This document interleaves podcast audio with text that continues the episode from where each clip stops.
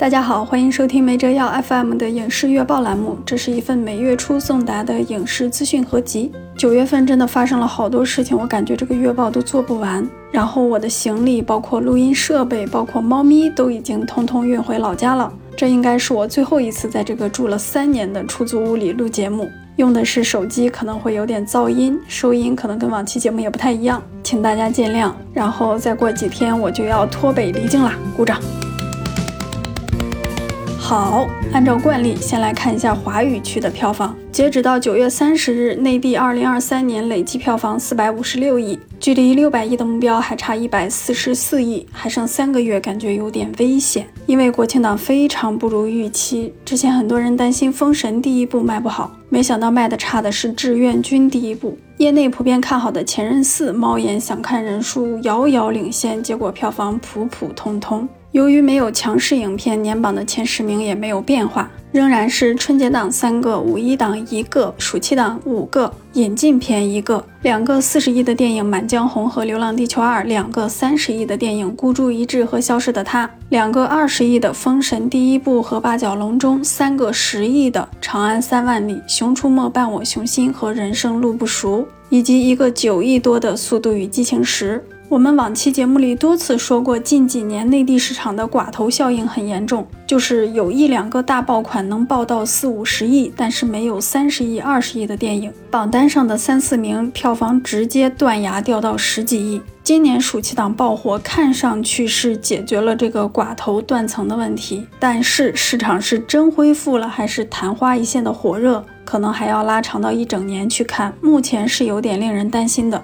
那我们看下九月的单月累计票房，二十八点二四亿，观影人次六千八百多万，其中仅有九天单日大盘破亿，九天里面还有两天是国庆和中秋假期。九月票房因此成为今年第二低的月票房，比它更低的是三月份，只有十九亿。共同点是第一票房月出现之前都是市场的火爆期，三月之前是春节档，九月之前是暑期档。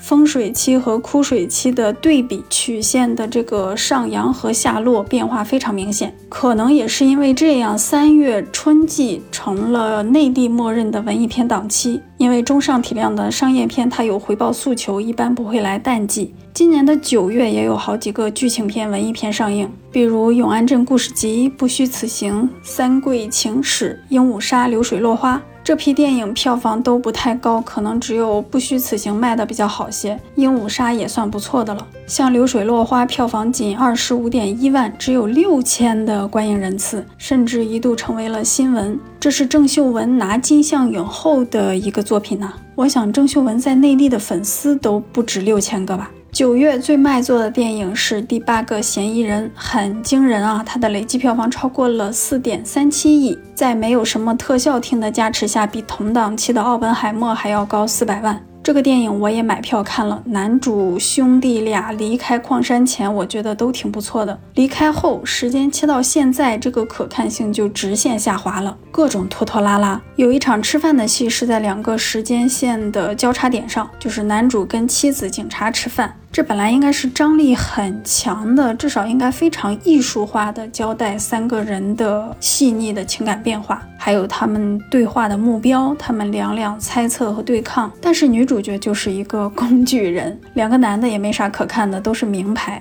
我想我自己对前面的那个罪犯生活感兴趣，应该不是我迷恋黑社会、迷恋罪犯求生，而是当你选择那样的人物和环境的时候，戏剧张力就会很强，很自然的就变强，创作者能够事半功倍。但是，一离开那个环境，就要考验你真正的创作能力了。这个电影有非常多迷人的基础设计和人物关系，但是大部分都被浪费了。它能在枯水期这么卖座，我还是很惊讶的。然后，《奥本海默》是九月份内地第二卖座的电影，累计票房四点三三亿。诺兰一共在内地上过七部电影，《奥本海默》的票房算是中间水平，跟《信条》差不多。《信条》在防控期间卖了四点五六亿。二零一七年的《敦刻尔克》内地票房是三点三九亿。奥本海默当时没有同步引进，很多影迷比较沮丧。但是从票房和档期来看，可能九月上映实现了奥本海默在内地的票房最大化。当然这是猜测啊。如果你还没有去看《奥本海默》的话，哪怕在这个国庆档，也还是有不少影院给《奥本海默》排特效厅，还是可以买票去看看的。九月第三卖座的电影《孤注一掷》，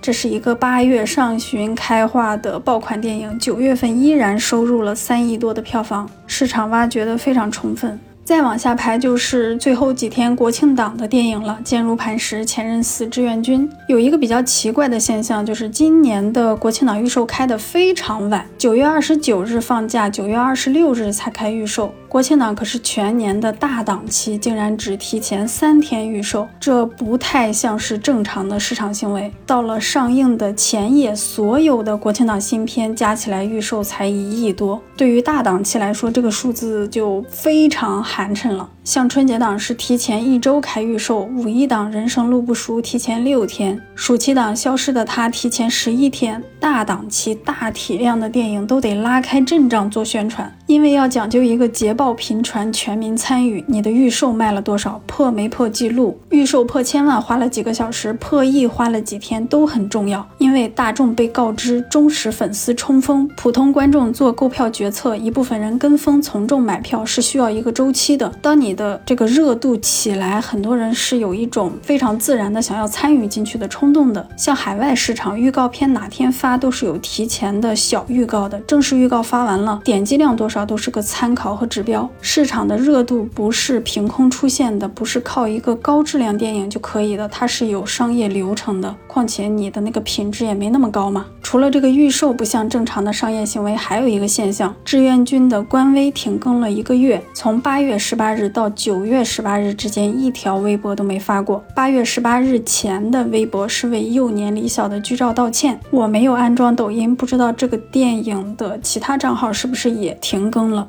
对于一部体量这么大、回本压力很高的电影来说，线上营销中断了一个月，这个行为也是比较罕见的。我觉得今年国庆档票房未达预期，一方面跟影片的阵容有关系，就是在早期媒体看片的时候，就有一些朋友说今年的这个阵容比较弱；另一方面也跟我们上面说的这些不太常规的商业行为有关系。我觉得还是应该更尊重市场，更尊重商业规律。至于为什么这一次没那么尊重，出现了一些非常规的行为，我就不知道了。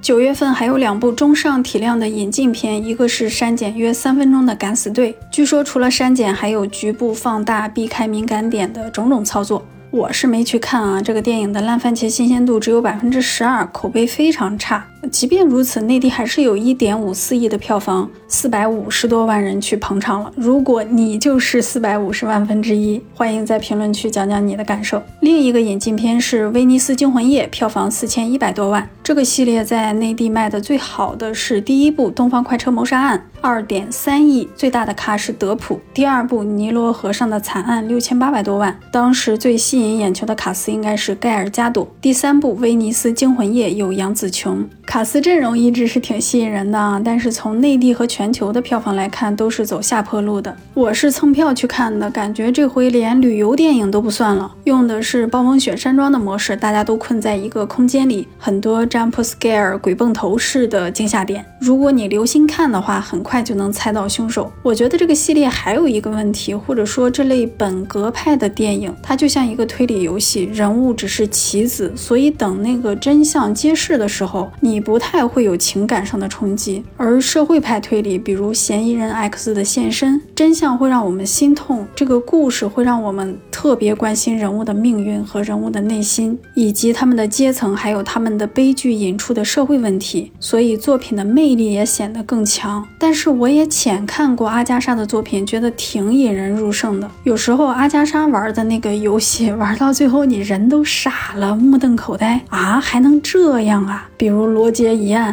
这才是一个侦探小说家，一个推理小说大师对我这种普通人的碾压。但是肯尼斯·布拉纳拍的这个系列就是普普通的普。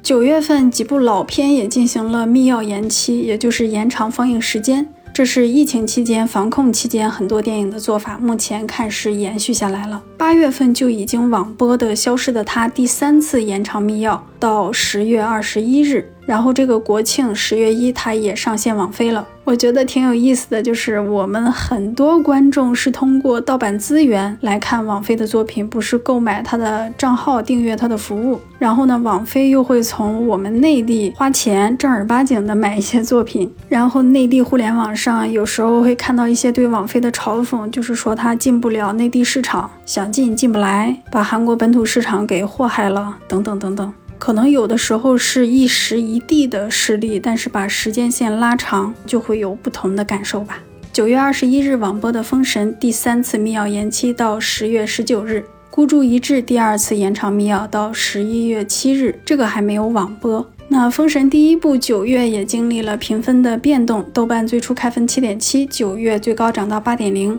后来又回落上涨，目前是落在七点九分。国产片一般都是开分及最高分，还能上涨是比较难得的。封神上个月在海外也公映了嘛，烂番茄的新鲜度只有百分之五十六。我觉得可能拍女性的故事，比如芭比，东西方的差异没那么大，欧美亚的女观众都能 一起哭一起笑。但是拍男人的戏，文化差异可能还是大点儿。但无论如何，封神这个品牌和乌尔善的品牌都是打响了的。中国平安这样的顶级大公司，甚至专门找乌尔善拍了个广告。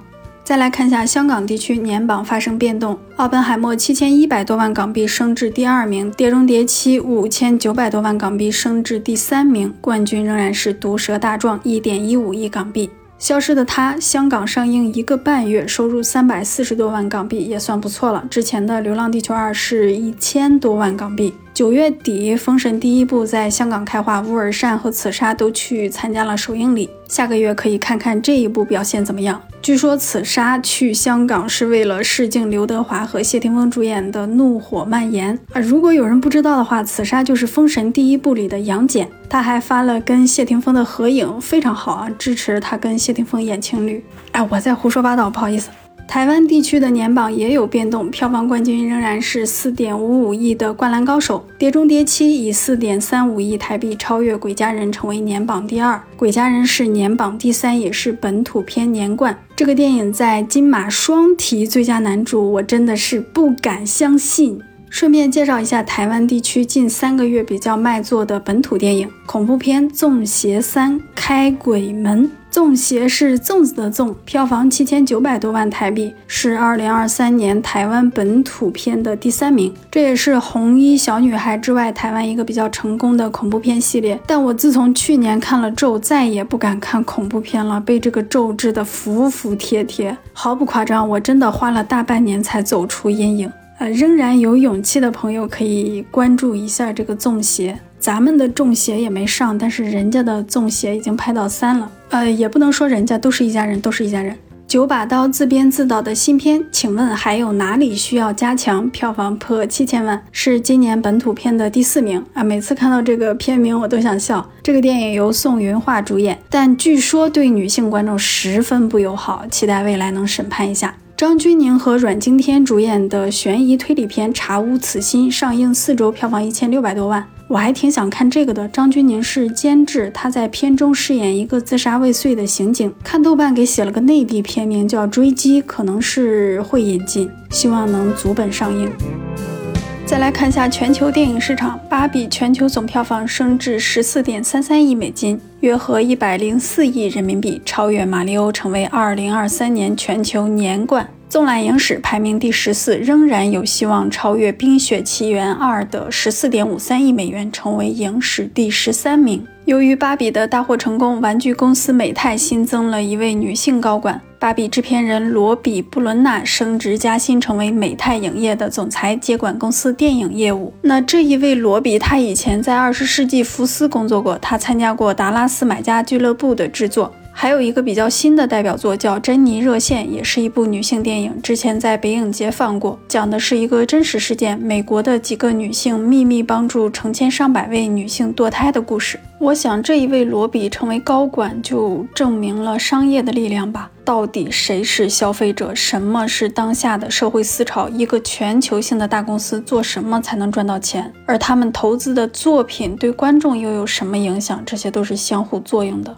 然后，奥本海默的票房增至九点三三亿美金，超过《银护三》，成为年榜第三名。同时超越《波西米亚狂想曲》，成为影史传记片票房冠军。环球影业2023年的总票房也因《奥本海默》的大卖，成功突破四十亿美元。再看一下近两个月其他大片的全球票房，《巨齿鲨二》3.94亿美金，其中一亿多美金来自内地。动画版《忍者神龟》1.76亿美金。如果你还没有买票去看的话，可以在视频平台看一下，非常多的流行文化梗，画风有点点像蜘蛛侠纵横宇宙。然后华纳 DC 的《蓝甲虫》全球一点二七亿美金都没有卖过《忍者神龟》。迪士尼的《幽灵鬼屋》全球一点一四亿美金。威尼斯惊魂夜上映半个月，全球将近九千万美金。最后看一下目前的全球票房年榜：两个十亿美金的《芭比和马里奥》，九亿的《奥本海默》，八亿的《银护三》，七亿的《速激十》，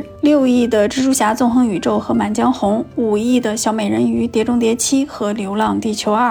这个 Box Office 至今没有收录2023年内地电影的票房，不知道什么原因。去年收录的没有这么晚，所以《满江红》和《流浪地球二》的排名是大概的。因为汇率在变化，内地的票房还包括服务费，我不知道他算的话会不会把服务费刨出去。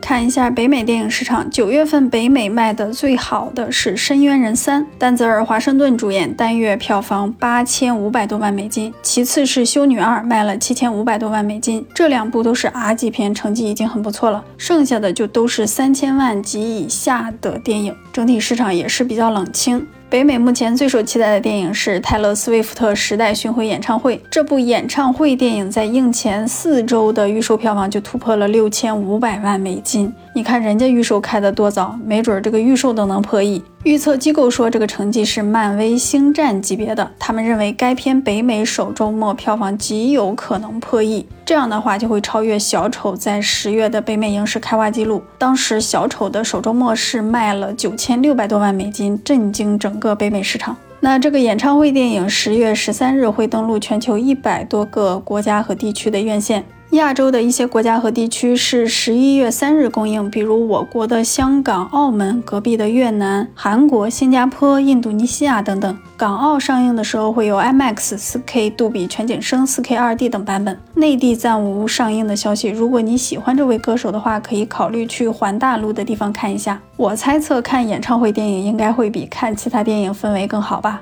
据说受该片影响，碧昂斯演唱会电影有望于十二月登陆影院。威夫特和碧昂斯作为国际巨星，有望根据协议拿到一半票房以上的收入。此前全球票房最高的演唱会电影是贾斯汀·比伯的《永不言败》，全球收入九千九百多万美金，那已经是十二年前的事了。斯威夫特和碧昂斯的电影极有希望打破比伯的记录。沙鲁克汗主演的宝莱坞动作片《战士》北美收入一千四百万美金，成为今年北美第二部票房破千万的非美国电影。那么，今年第一部破千万的非美国电影是哪部呢？是沙鲁克汗主演的另一部动作片《帕坦》，北美收入一千七百多万美金。沙鲁克汗因此成为北美影史首位同一年里有两部宝莱坞电影破千万的演员。在北美卖的最好的非美国片、非英语片应该是《卧虎藏龙》，一点二八亿美金，那可是二十三年前呢，可能有些听众还没出生呢，不知道这个记录什么时候能被打破。再来看一下愁云惨淡的韩国电影市场。韩国九月卖的最好的是恐怖片《眠》，睡眠的眠。该片之前入围过戛纳影评人周，讲的是丈夫患上了梦游症，到夜里就变成了另一个人。妻子为了保护刚出生的孩子，不得不应对这个奇怪的丈夫。片中女主是八二年生的金智英里的女主。这个电影韩国本土九月观影人次超过一百四十万啊！韩国电影是按观影人次算的。第二卖座的也是一个有点恐怖的电影《千博士驱魔研究所》，观影人次九十四万。之前月报里面讲过，韩国电影市场今年很差，产量不高，质量一般，巨星和名导都缺席。二零二三年只有一部观影人次破千万的电影，就是《犯罪都市三》，年榜第二。我万万没想到是迪士尼的《疯狂元素城》，观影人次七百多万。第三名《铃芽之旅》，观影人次五百多万。听着像是很少啊，但是韩国人口也就五千多万，所以相当于韩国有十分之一的人口去看了《铃芽之旅》。这个比例挪到内地来的话，咱们内地电影进入市场化已经三十年了，好像只有《战狼二》《哪吒之魔童降世》这两部电影惊动过十分之一的人口。所以对比起来的话，韩国仍然是一个发达国家，电影消费发达的国家，他们的观影人次破千万，对应到咱们就是五分之一的人口。你想想，二点八亿人买票看同一部电影，平均票价按四十算，单部电影总票房都得一百一十二亿。咱们现在是没有百亿票房的电影啊，但是他们的千万观影人次已经好多年了。所以韩国的电影市场差是他自己跟自己比，横向比的话，毕竟是发达国家，它的那个消费能力的底子，电影消费的惯性还是在的。可能现在就是要等巨星名导的回归，回归到本土院线电影的领域。当然我是瞎猜的啊。日本电影市场，宫崎骏的《你想活出怎样的人生》票房增至八十三点三亿日元，约合四亿人民币，这是日本二零二三年榜第三名。我现在就在等这个电影什么时候引进内地。那日本九月表现比较突出的电影是《雾烟推理》电影版，上映半个月，票房二十七点七亿日元，改编自同名漫画，菅田将晖主演。谢谢群友 Mars 海告诉我这个男人叫什么，因为当时我的网页翻译器坏了，那个网站还不能选中文字进行复制，所以我只能截图问群友。日本真人电影是我的超级大盲区。终于进入到本月最激动人心的板块，我们已经追踪了三个月的好莱坞编剧演员罢工迎来巨大进展，编剧罢工结束了，新合同帮编剧争取到了巨大的权益。先来看看罢工过程中九月里的重要事件。九月五日，华纳兄弟表示，罢工将影响该公司二零二三年三到五亿美金的收入。九月八日，编剧工会发声明说，有些联盟的会员公司私下去找编剧工会，想想 同意工会提出的合同。工会建议这些公司直接脱离联盟，以独立公司的身份来跟工会签合同。联盟迅速反驳说，没这回事儿，我们联盟有一致的共识，会集体谈判。九月十五日，工会跟联盟第三次谈崩。九月中旬，美国总统乔拜登对编剧工会的努力给予了高度赞扬。他同时说：“我敦促所有雇主们都要记住，所有的工人，包括编剧、演员、卡车司机，都应该从其劳动所创造的价值中获得合理的份额。”九月二十日，工会和联盟大谈判，谈了四天，达成初步协议。然后工会举行投票。九月二十七日中午，罢工正式结束。从五月到九月，罢工一百四十八天，差一个月就半年了。这是编剧工会成立以来第二长的罢工。简单看一下这个新合同，工会之前的诉求包括提高流媒体作品编剧的薪资，以及残差，也就是重播的分成，提高流媒体点击数据的透明度，把流媒体脱口秀还有综艺的编剧纳入到最低工资保护范围，提高最低工资，设定修改剧本、重写剧本的付费标准线，还有养老金和医疗保险的覆盖与提高，以及人工智能的限制，这些诉求基本都得到了非常。不错的满足。争议颇大的最低人员配置，这个没有圆满达成。这个提议大概是要求每个剧集设立一个编剧工作室，工作室内部编剧数量有一个固定的最低数字，比如六集的剧，你就要有六个编剧。工会甚至希望这个工作室的领头编剧担任制片人。呃，这个提议在工会内部也有一些人反对，认为这是没有必要的，是伤害作品的，甚至对于一些编剧的职业生涯也没有帮助，可能会。沦为一个形式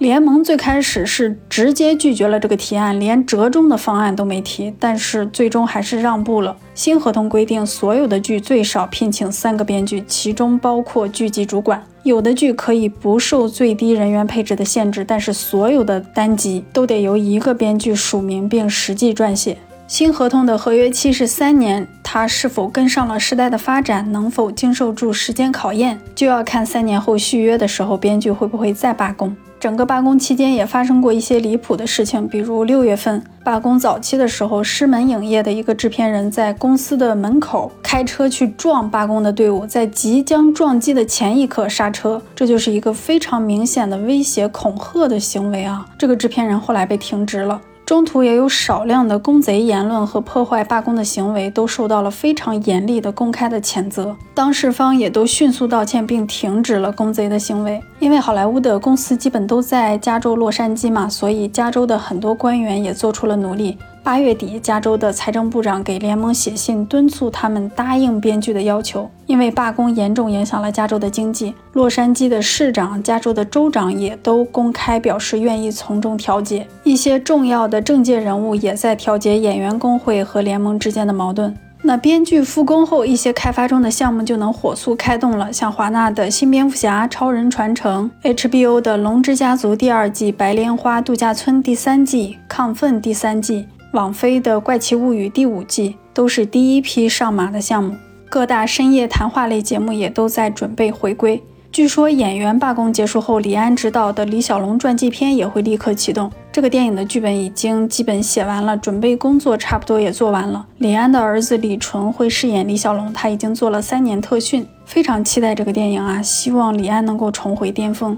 那么制片厂为什么会在此时此刻让步呢？除了代拍已拍项目停滞带来的损失。权威媒体综艺九月二十一日发了一篇分析，这个文章表示，奥斯卡颁奖季的来临将迫使制片厂向演员和编剧工会尽快低头，因为颁奖季有漫长的营销、公关、拉票周期，如果演员、编剧线上线下全都无法参与，那么可能拿提名都会有些困难。我们之前讲过，罢工期间，编剧、演员连一条作品的相关推特都是不能发的。那么在这种情况下，像 A 二十四这样的独立厂牌、优秀厂牌可能会统治整个颁奖季。五大和流媒体是绝对不愿意见到这种情况的。而且有望拿到提名的大明星、大编剧也会不断的向制片厂施压，就是你可别耽误我拿奖。有的人可能这一辈子就这一次机会。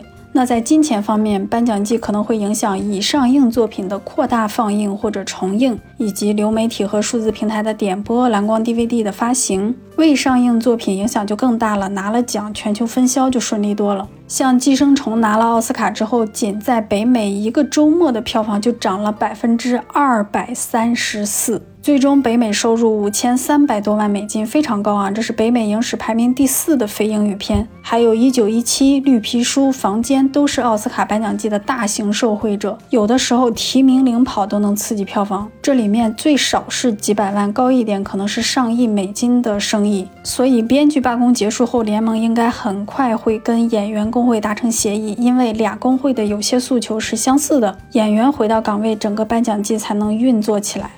还有一个让我们无产阶级闻之欣慰的事情：大约五十名漫威影业的视效工作人员一致投票，决定加入一个组织，名字叫国际戏剧舞台工作者联盟。这意味着好莱坞的视效工作人员第一次有工会了，工会将代表他们去跟漫威进行集体谈判。之后，迪士尼的十三名特效人员也加入了该工会。关注好莱坞大片的朋友应该知道，这几年好莱坞的视效工作人员备受压榨，加班、超负荷工作，在高层指挥下反复修改，没有统一的规划，前期拍摄潦草混乱，压力全部给到后期，这些情况屡次发生。那么有了工会，这些就可以在合同中避免，包括医疗保险的问题。目前这个工会在号召更多的其他公司的视效工作人员加入，趋势是比较向好的。然后韩国导演工会今年早些时候也在跟网飞这些流媒体谈判，寻求更平等的薪资。就是如果《由于游戏》和《黑暗荣耀》是比肩《怪奇物语》的大爆剧，那为什么韩国创作者的薪水只能是美国人的几分之一呢？结展与奖项。啊，九月份这个板块的消息实在太多了，只说几个我关注的啊。奥斯卡等提名出了再说。首先，罗曼·波兰斯基执导的新片《瑞士华庭》，烂番茄新鲜度百分之零，十四家媒体给出十四个差评，其中包括《时代》杂志、《好莱坞报道者》、综艺等权威媒体。瑞士华庭是波兰斯基继《我控诉》之后，时隔四年的导演新作。故事设定在一九九九年的跨年夜，瑞士阿尔卑斯山酒店的工作人员与宾客们发生了一些故事。本片在八十大寿的威尼斯主竞赛单元展映。欧格斯·兰斯莫斯凭借《可怜的东西》获得金狮奖。有影评人说，《可怜的东西》以芭比难以望其项背的方式摧毁了父权制。这个电影在拿奖之后还出了一个非常短的小预告，我看了好几遍，好有意思哦。李红旗首部导演作品《爱是一把枪》获得未来狮奖。范冰冰出任第七十一届圣塞巴斯蒂安电影节主竞赛单元评委。圣塞是国际 A 类电影节，有七十多年的历史，在欧洲的地位仅次于三大。在过去的七十多年里，仅有三位华人担任过圣塞主竞赛单元的评委，分别是张艺谋、白灵、贾樟柯。第四位就是范冰冰。九月二十三日，范冰冰疑似评摄该电影节正在放映的电影，并在微博公开传播，配的文案是“工作开始了，爱心”。我认为该行为在世界影史上极为罕见。相关的评摄图先是被隐藏，随后相关的微博不可见。我在微博发了这个事情，然后一大群人在评论区骂章子怡。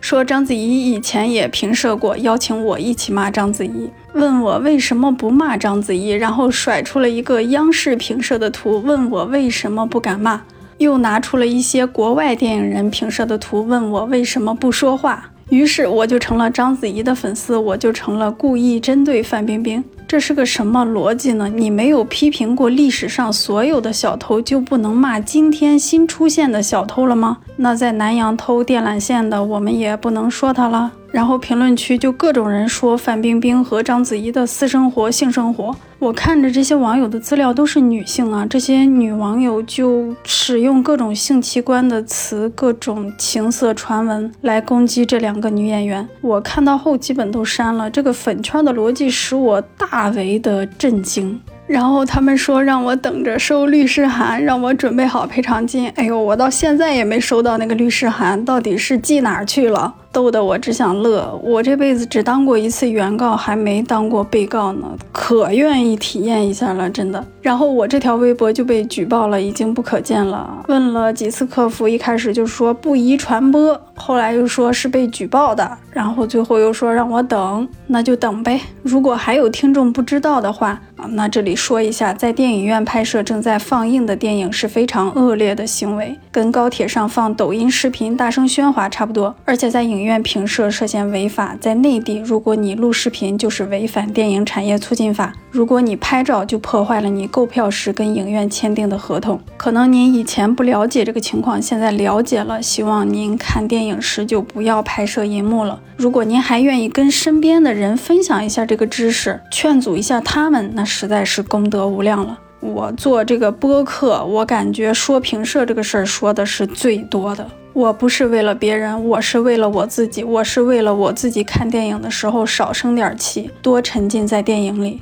第六十届金马奖官宣李安担任今年的评审团主席，颁奖典礼将于十一月二十五日在台北举行。李安曾经做过第七届的金马奖执委会主席，执委会跟评委会不一样啊，执委会主席一届任期四年啊，他上任的那一年就是巩俐拒绝上台颁奖的那一年。李安也曾在第五十届金马奖担任评审团主席。那一年，爸妈不在家赢了一代宗师，也是一个震惊华语影坛的大事件。不知道今年会是怎样？九月二十二日，蒂尔达斯文顿亮相青葱计划影展北京开幕活动，他是本届青松影展大师班的主讲人，估计香奈儿从中出力颇多。当日活动十分火爆，一张照片在影迷群广为流传。照片中，一位大爷被斯文顿粉丝包围，从而仰面露出痛苦的表情。中国演员赵涛出任第三十六届东京电影节主竞赛单元评委，将与维姆·文德斯等四位国际影人一起进行评委工作。这也是赵涛继罗马电影节、釜山国际电影节、上海国际电影节、德班国际电影节之后，再次担任国际评委工作。这么发展下去，我很怕赵涛在拿到戛纳影后之前就成为戛纳评委。第一届 MIFF 影展及首届金腰子奖评选活动已正式拉开帷幕。该活动由没折腰 FM 听友群群友自发组织，首席赞助 Gary，片单分数统计 Mars 海，斗猎管理员 EVA，资源提供棕色比熊，资源整理与提供咔，入围海报制图 Dantesran，。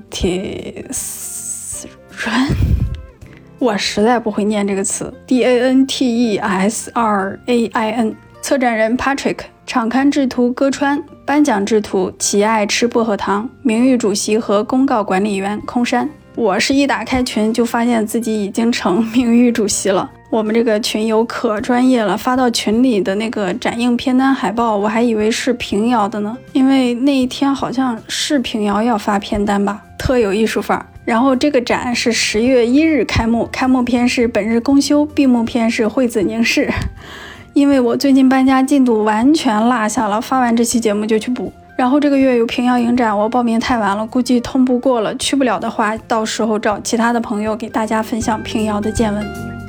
道德与法，九月十六日，税务部门公布袁冰妍涉税案件。表示袁冰妍在经提醒、敦促、约谈、警示后，仍整改不彻底，最终重庆市税务局对袁冰妍及其关联企业追缴税款、加收滞纳金，并处罚款，共计四百三十多万。袁冰妍相关税务问题最早曝光于今年的七月初，当时他的关联公司罚款九十七万。此后，该演员似乎进行了试探性复出。九月份，在税务部门公布这个案情的十天前，袁冰妍为什么没有被认定偷税漏税？这个词条还登上过微博热搜。这个女演员的代表作包括《琉璃》《江夜》《祝清好》，她的待播作品包括与钟汉良主演的《倾城一清欢》，与刘学义主演的《落花时节又逢君》，一个是爱奇艺的，一个是芒果 TV 的，还有一部现代缉毒剧《雷霆令》。我看过她演的《江夜》，我觉得长得挺好看的，演技也是不错的。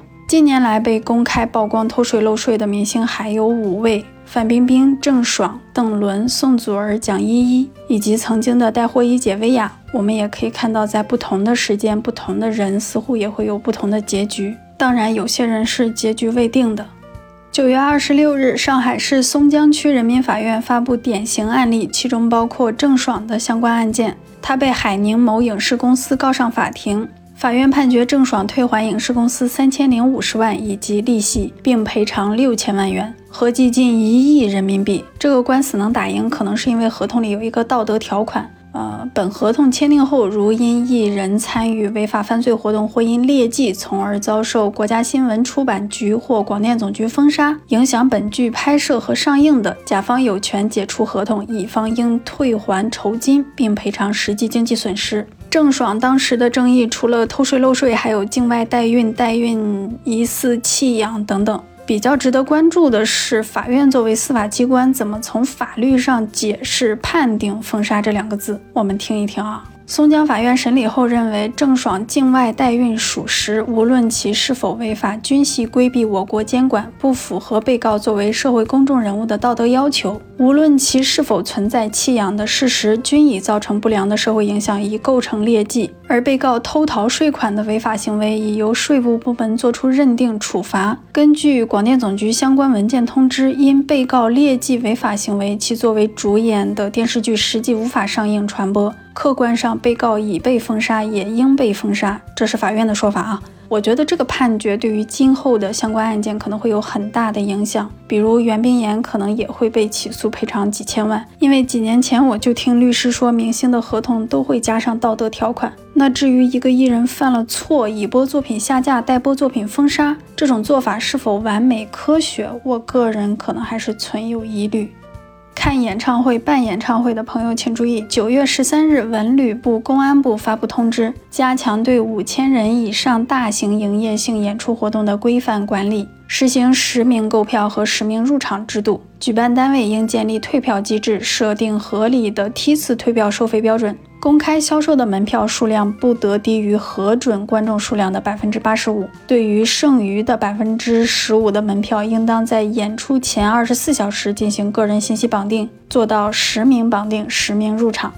九月十一日，TF 家族演唱会举办方被罚六万。演唱会举办期间，经执法人员检查发现，演员张某与张某豪在演唱会现场分别演唱了《毕业》《青春期》两首歌。两首歌并不在报批的演出备案曲目之内。这两个人还有这个 TF 家族，我还查了一下，但是我没弄明白是怎么回事儿。我就只知道 TFBOYS，有懂的听友请在评论区指教一下。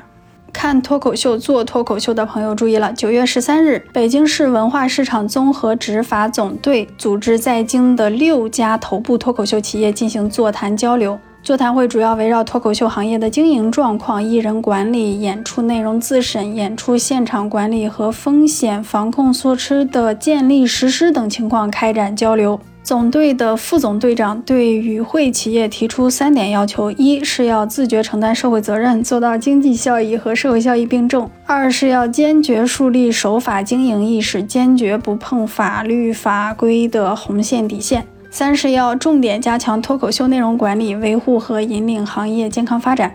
九月份有篇报道非常火啊，文章的标题是中国式摇滚席卷石家庄，作者罗振浩，编辑洪卫林，写了一下咱们人民政府跟摇滚打交道的事儿。我希望谁也来写写脱口秀，记录一下这个火热滚烫的时代。九月二十八日，国新办办公室举行权威部门划开局，应该没断错句吧？系列主题新闻发布会，相关领导表示，坚决整治天价片酬、畸形审美、低俗、庸俗、媚俗等不良倾向，坚决查处违规播放广告等各类违规行为。预计今年年底，全国有百分之八十的有线电视用户，百分之八十五的 IPTV 用户可以实现开机就看电视直播频道。这个社会的发展真是出乎意料啊！我记得上个世纪九十年代，我还是个儿童的时候，我们村的电视就能实现打开电视看电视的功能。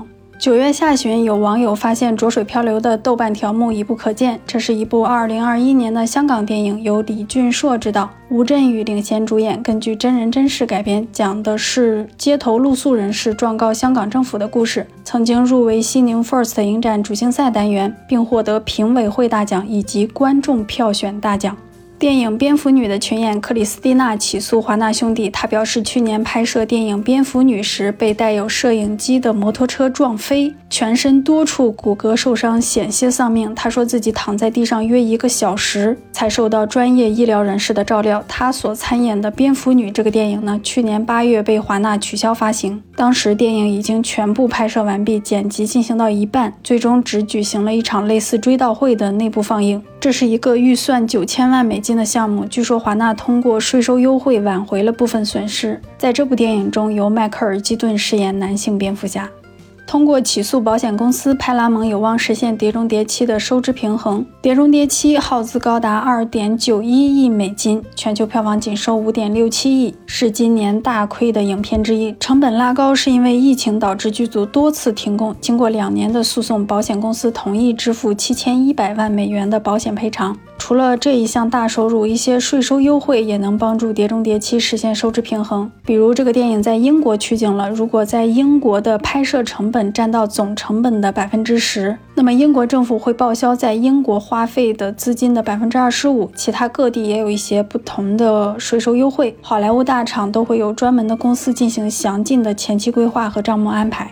上个月我们讲了杰尼斯创始人喜多川的性侵调查报告。九月，杰尼斯破鼓万人锤发生了巨大变动。呃，如果有听众不了解的话，杰尼斯是日本乃至亚洲最具影响力的艺人公司之一，在咱们内地都找不出能对比的来。九月七日，前社长藤岛朱井丽子卸任，她是喜多川的外甥女。她在发布会上承认创始人，也就是她的舅舅喜多川的性侵事实。藤岛向受害者道歉，并承诺经济补偿和救济。根据之前的调查报告，喜多川对旗下的艺人进行了长达四十多年的性侵害，受害者可能多达百人。东山纪之正式就任杰尼斯社长，并宣布退出娱乐圈。东山纪之二十二岁加入杰尼斯，主演过电影《预告犯》、日剧《刑事七人》。这位新社长也被曝性骚扰，据说他曾在席间将香肠放到盘子里，对年轻的未出道的杰尼斯成员下命令说：“吃我的香肠。”东京电视台发声明表示，在杰尼斯的新体制有成效之前，除去已签约的艺人，他们会谨慎评估是否邀请杰尼斯艺人出演电视节目。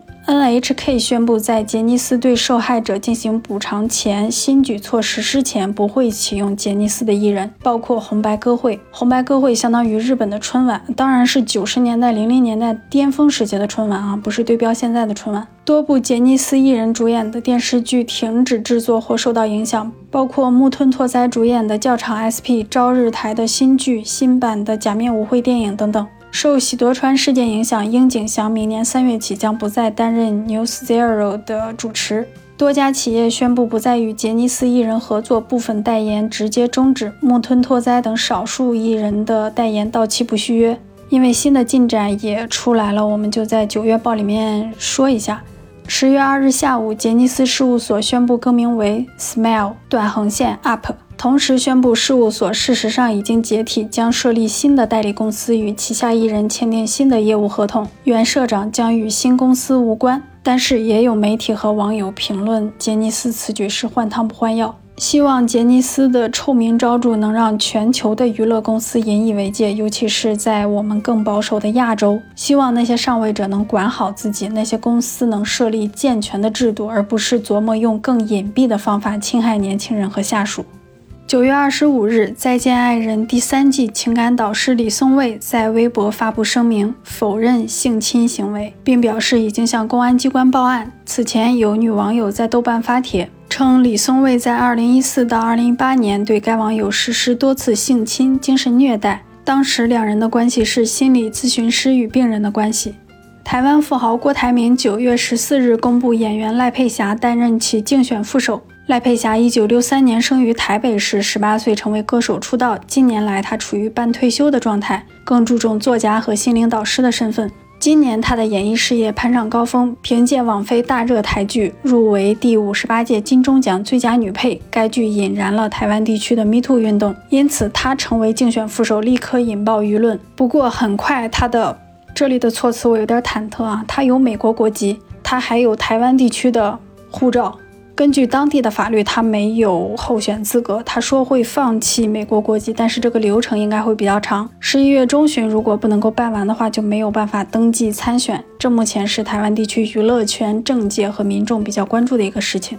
九月二十一日，刘亚仁在法庭外被扔钞票，这是首尔中央地方法院二度召开羁押庭。因为警方最新发现刘亚仁有疑似逼迫同行友人吸食大麻的罪证，刘亚仁在法庭外否认了教唆好友毁灭证据、逼迫友人吸毒等指控。他离开的时候，有人向他扔钞票，大声呵斥他拿去在狱中当保管金。但实际上，这一次法庭审查的二次拘捕令被驳回，可能是证据不是特别的扎实有力。刘亚仁吸毒事件是在今年二月初曝光的，距今已经八个月了。他之前算是韩国新生代最顶级的演员，也是韩国征战世界影坛的新人，结果算是自己把自己给葬送了吧。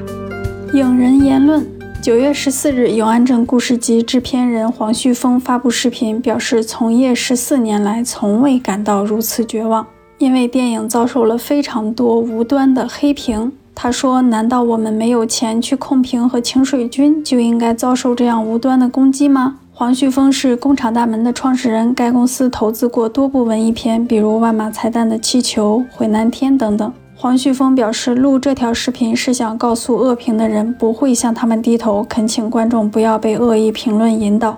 随后，他发微博说要大嘴巴抽影评人嘟嘟熊，不抽誓不为人。目前还没有嘟嘟熊被抽的消息传出。有一位豆瓣网友当时发广播表示，一周之内导演魏书君不站出来纠正制片人的言论，他就把导演的新作《河边的错误》的资源发出来。目前既没有魏书君公开纠正制片人言论的消息，也没有《河边的错误》资源泄露的消息。我真的很努力才忍住没笑出来。整件事的可笑程度一环扣一环，最终烂尾的这个剧情实在是令我忍俊不禁。我看了一下《永安镇故事集》，现在豆瓣二点九万人标记看过，评分七点三，这个评分可不低了。猫眼上因为打分人数太少，导致评分未显示。淘票票同理，看了一下总观影人次是七点一万，那么有近三万的去豆瓣标记了，剩下的四万多，猫淘、银行卡、购票平台等等分一下，也看不出什么猫腻，看不出什么有规模的恶意攻击。这就是一个七万观影人次的电影，总票房三百万，可能人家给你下黑水军花一千块都觉得不值。这个电影我认为没有竞争对手，因为你连牌桌都没上去。当然，我自己是给永安镇打了四颗星，当时挺喜欢的，在平遥放的时候口碑也很强。如果一个电影它营销没有做好的话，那就去总结经验教训。你虚空锁敌，朝着空气拳打脚踢没什么用啊，只不过是给索然无味的市场增加一个笑料罢了，甚至还会伤害电影，伤害这个电影的营销，甚至伤害这个电影的导演。维伦纽瓦盛赞奥本海默，他说自己看适应的时候就知道奥本海默是一部伟大的作品，但是从没有想过它能有近十亿美金的票房。维伦纽瓦还表示，有人认为电影已经变成了一种内容，而不是一种艺术形式，而奥本海默证明了电影是一种不可思议的艺术形式，需要在影院中体验。我觉得《沙丘》对于电影形式的展现和使用也完全不弱于奥本海默，甚至更好。期待《沙丘二》啊！关于“内容”这个词，顶级女演员奥斯卡影后艾玛·汤普森表示：“内容 （content） 这个词对于有创造力的人来说是一个粗鲁的词。”她说：“听到人们谈论内容，让我感觉自己就像沙发店里的填充物。内容，内容是什么意思？实际上这很粗鲁。这是他在一个论坛上的讲话。他说：‘我知道观众中有一些学生，你们不想听到你的故事被描述为内容。’”或者你的表演、你的制作被描述为内容，内容就像水槽里的咖啡渣之类的。我认为这是一个非常具有误导性的词，这跟高管与创意人士的沟通方式、使用语言有关。内容公式并不起作用。你想听、你想讲述的故事是什么？你想人们产生什么微妙的感觉才更重要。马丁·斯科塞斯在接受《GQ》杂志采访时锐评好莱坞，他表示电影院里充斥了好莱坞流水线作品。电影文化遭到破坏，他认为诺兰是逆转局面的人之一。电影人必须做出激烈的反击，不能妥协，要拯救电影文化。马丁同时解释为什么在2006年《无间行者》之后没有再跟华纳兄弟合作过。马丁说，华纳要求他改结局，以便开发系列电影，而马丁不同意这么做。呃，非常垃圾的华纳，先是失去了马丁·斯科塞斯，然后又失去了诺兰。在接受《GQ》杂志采访时，克里斯·埃文斯表示，他认同昆汀关于漫威电影消除明星的说法。他表示，大家去看漫威电影是因为美国队长是明星，而不是克里斯·埃文斯本人是明星。漫威影业总裁凯文·费奇表示，该观点与事实完全不符。芥雅人决定在《胜利及正义》里用1.5倍速说台词，以对抗观众倍速看剧的行为。他表示，第一次听说倍速看剧时很震惊，同时他还以新剧《别班》向两倍速看剧的人发起挑战。那我怀疑国产剧很多演员是故意用0.75倍速讲台词，以便注水。然后我的语速也很慢啊，但是播客只需要用声音接收信息，所以推荐大家开自己喜欢的倍速。罗曼蒂克反复式。好莱坞模范夫妻休·杰克曼和黛博拉·里官宣离婚，结束了他们长达二十七年的婚姻。两人一九九五年因拍摄澳剧《铁窗风云》相识，女方比男方大十三岁。当时休·杰克曼初出茅庐，而黛博拉已有所成就。两人都是澳洲人，婚后育有两个孩子。据说他们的感情是在疫情期间破裂的。苏菲特纳与乔·乔纳斯正式官宣离婚，他俩就是《全游》里的三傻和二乔。二零一九年举行了婚礼，疫情期间有了两个孩子。宣布离婚后，苏菲起诉乔纳斯，要求对方将两个孩子归还到英国的家中。歌手 A 妹和丈夫以不可调和的分歧为由，同时提起离婚诉讼，结束两年的婚姻关系。拉米·马克雷和艾玛·科林被拍到街头亲吻，一起遛狗。拉米·马克雷四十二岁，艾玛·科林二十七岁。艾玛·科林主演过二零二二版的《查泰莱夫人的情人》。网友在七夕节偶遇钟楚曦、侯文媛，画面中能看到钟楚曦、侯文媛牵手搂腰，疑似恋情曝光。侯文媛就是《封神》第一部里的反派重应彪。有网友发现钟楚曦穿的裙子和上次跟张云龙在海边玩水的裙子疑似是同一条，当时也传出钟楚曦和张云龙的恋情。新作动态，九月十日，电影《沙海之门》杀青。本片由吴有音编剧并执导，邓超、荣梓杉、杨子姗主演，是个古装历史传奇故事。九月十二日，电影《云边有个小卖部》杀青，编剧导演张嘉佳领衔主演，彭昱畅、周也。本片改编自张嘉佳同名小说，讲述小镇青年从大城市重返家乡后的故事，将于二零二四年暑期上映。张嘉佳这个名字一旦和电影同时出现，就会让我感到恐惧，脑海中会浮现出一些痛苦的回忆。在电影界，这叫信誉透支。九月六日，毕赣导演新片《狂野时代》官宣，由易烊千玺、舒淇主演。该片是毕赣的第三部长片作品。影片讲述一个仿生人在时空漫游中复活的故事。易烊千玺饰演仿生人。九月二十一日，电影《野孩子》官宣阵容：我的姐姐导演殷若欣执导，王俊凯领衔主演，预计二零二四年上映。讲述一个流浪少年与小男孩相依为命的故事。看着王俊凯的这个造型，跟断桥里有点像啊。王俊凯的电影存货还有陆川的《七四九局》、顾长卫的《刺猬》。九月中旬，贾樟柯新片《风流一代》在重庆江津开拍，主演赵涛将再次对戛纳影后桂冠发起进攻。这部电影以二零零一年到二零二二年之间的中国北方小城为背景，讲述一对恋人的分分合合。动画《中国奇谭》官宣制作第二季，由哔哩哔哩、上美影和上影园联合出品。与此同时，《小妖怪的夏天》大电影也进入开发阶段。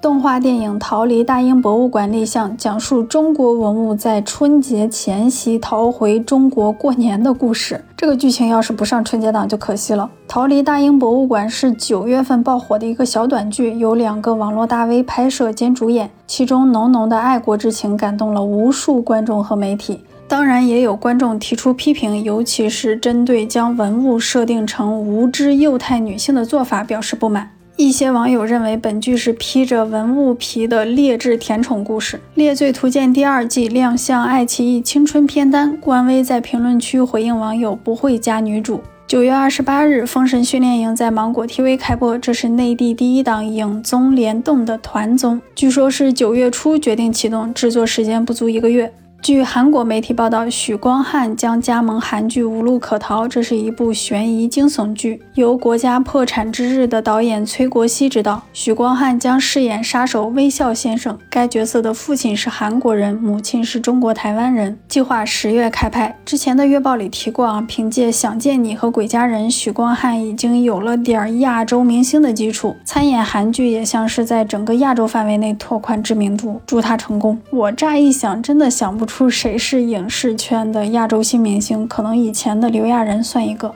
网飞官宣《弥留之国的爱丽丝》第三季正式确认，网飞出品的真人版《海贼王》第一季大获成功，IMDB 十万网友打出八点四分。该剧开播的前两周轻松蝉联网飞剧集全球观看人次榜冠军，目前已经官宣续订第二季。制片人表示，希望最少拍六季，如果条件允许，希望能拍十二季。该剧此前因选角落入过分政治正确的争议中，但最终还是凭借还原度和品质征服观众。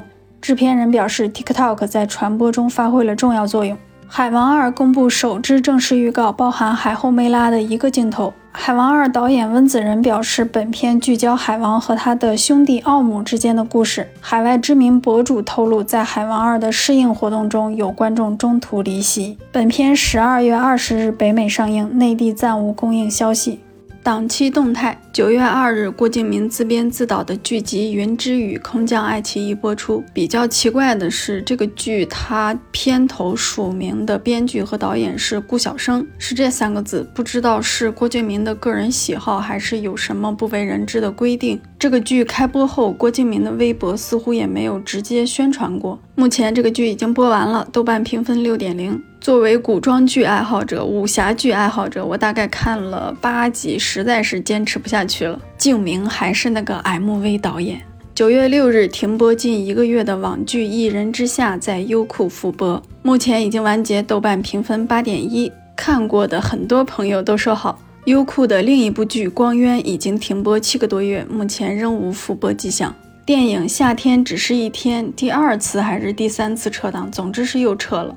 这个电影好像二零一八年就拍完了，距今至少五年了。二零年的时候拿到了龙标，由李九霄、李梦、张颂文、王彦辉主演。讲的是一个小城市里连续发生流氓猥亵案，在查案的过程中，一些秘密被揭露出来。我觉得如果成本很低，没有发行费的话，可以看看能不能走一连，或者线下做几场观影活动，然后转网。毕竟张颂文现在也是有点粉丝嘛，老这么拖着，可能是拖不到好的时机。纪录片《二十二》九月十八日在日本大阪举行首映，这是一部关注日军性犯罪制度的受害者的纪录片。片中的二十二位老人，如今在世的仅存一位。该片二零一七年八月在内地公映，累计票房一点七亿，是中国内地影史票房第二高的纪录片，第一名是《厉害了，我的国》。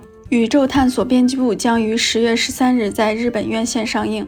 电影《最好的相遇》内地定档十月二十日，哈志超执导，金世佳、邱泽、张钧甯等主演。这个电影讲的是一对智力障碍夫妻想要生下孩子的故事。可以预见，上映后会有一场舆论上的腥风血雨。蔡明亮的最后一部长片《日子》将于十月二十七日在台湾地区上映。这个电影二零二零年入围过柏林主竞赛单元。为了等疫情结束，主演亚农能来台宣传，蔡明亮将电影的上映推迟了三年。我记得几年前蔡明亮说过，不希望观众看他的电影的盗版，所以我现在一部蔡明亮的电影都还没看过。张律导演新作《白塔之光》内地定档十月二十七日。影片由辛柏青、黄瑶、田壮壮主演，讲述一个北京中年男人与父亲的故事。非常期待上映之后女观众对这部影片的评价。电影《二手杰作》十月二十七日全国上映，于和伟和郭麒麟搭档演父子，讲述一个儿子死了、爸爸红了的荒诞故事。影片由宁浩和于和伟监制，坏猴子旗下新锐导演王子昭执导。王子昭之前有一个短片叫《大无畏》，讲一个男生去割包皮的故事，非常的荒诞幽默，推荐大家去看一下。韩庚、张国立主演影片《我爸没说的那件事》，内地定档十一月三日，由入殓师导演龙田洋二郎执导，很奇妙的一个搭配啊。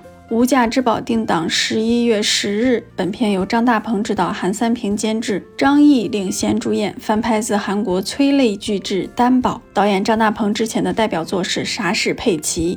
惊奇队长二十一月十日，内地北美同步公映，北美片长一小时四十五分钟，也就是一百零五分钟，是 MCU 有史以来最短的一部。网飞大热剧集《鱿鱼游戏》的衍生真人秀节目《鱿鱼游戏真人挑战赛》。定档十一月二十二日播出。和剧中的情节一样，四百五十六位挑战者将通过比赛的方式竞争四百五十六万美元，目测不会有人死亡。吴宇森新片《极夜追击》定档十二月一日北美公映，由乔尔·金纳曼主演。乔尔·金纳曼就是《自杀小队》里面女巫的男朋友，他饰演一个为年轻儿子复仇的父亲。全片没有台词，是一部动作惊悚片。这是吴宇森重返好莱坞之作，他上一部导演作品是二零一七年的大烂片《追捕》。今年吴宇森已经七十七岁了。二零一二年他曾罹患喉癌。辛玉坤执导的《热搜》内地定档十二月一日，周冬雨饰演一位自媒体主编，剧情跟网络舆论、校园霸凌有关。辛玉坤之前拍过《新迷宫》和《爆裂无声》，豆瓣评分都在八分以上。《热搜》是他第三部独立执导的作品。电影《三大队》内地定档十二月十五日，由张译领衔主演，陈思诚监制，戴墨执导，张继编剧。戴墨之前拍过《误杀二》，好像是陈思诚的亲戚啊。张继就是陈可辛多次合作的编剧，写过《中国合伙人》《夺冠》《亲爱的》。影片《三大队》改编自纪实文学，请转告局长，三大队任务完成了。讲的是一个警察因为查案入狱，在他出狱之后又继续查这个案子的故事。公司动态：吴京、郭帆成立影业公司。九月十二日，一心影业宁波有限责任公司成立，吴京的关联公司北京登峰和郭帆影业为大股东，分别持股百分之四十、百分之三十五，注册资本三百万元人民币，经营范围包括电影摄制服务、文化娱乐经纪人服务、电影制片等。两人的相关公司曾共同出品过《流浪地球》《流浪地球二》《金刚川》和《无尽攀登》。吉卜力工作室被日本电视台收购，日本电视台将拥有吉卜力工作室表决权的百分之四十二点三，并通过签署协议来支持工作室的后续经营。工作室的制作人林木敏夫表示，长期以来，我们一直为寻找继承人的问题备受困扰，尤其是宫崎骏已经八十二岁了，我也七十五岁了。据说宫崎骏的长子不愿继承重任，宫崎骏也反对长子接手。而日本电视台与吉卜力有三十多年的往来和合作关系，曾经投资过《魔女宅急便》。迪士尼宣布，未来十年将投资六百亿美元，也就是四千多亿人民币，以扩大主题公园的业务规模，比前十年的投入翻了一番。本月的大事件还有 BLACKPINK 成员 Lisa 参加疯马秀演出。但是我对这个事情和这个事情引发的各种不同的舆论没有什么清晰明了的见解。我感觉这个事情很复杂，可能是关联到不同区域的娱乐产业发展。包括欧美和亚洲的差异，以及女性主义内部存在的分歧，还有爱豆的个人性格和他自己的事业追求。这里面还包含着粉圈文化。这个月 BLACKPINK 续约的风波也很大。所以我的知识结构完全涵盖不了这个事情，就很愿意听别人讲。然后我希望了解这个事情的人能够多讲一讲，而不是直接就默认他去参加疯马秀这个事儿就是错的，就是不对，就是应该被批判的。我觉得在女性主义这个问题上，大部分人是需要老师的，大部分人是需要逻辑清晰的讲解。反正很多时候我是挺迷糊的，甚至不太敢说。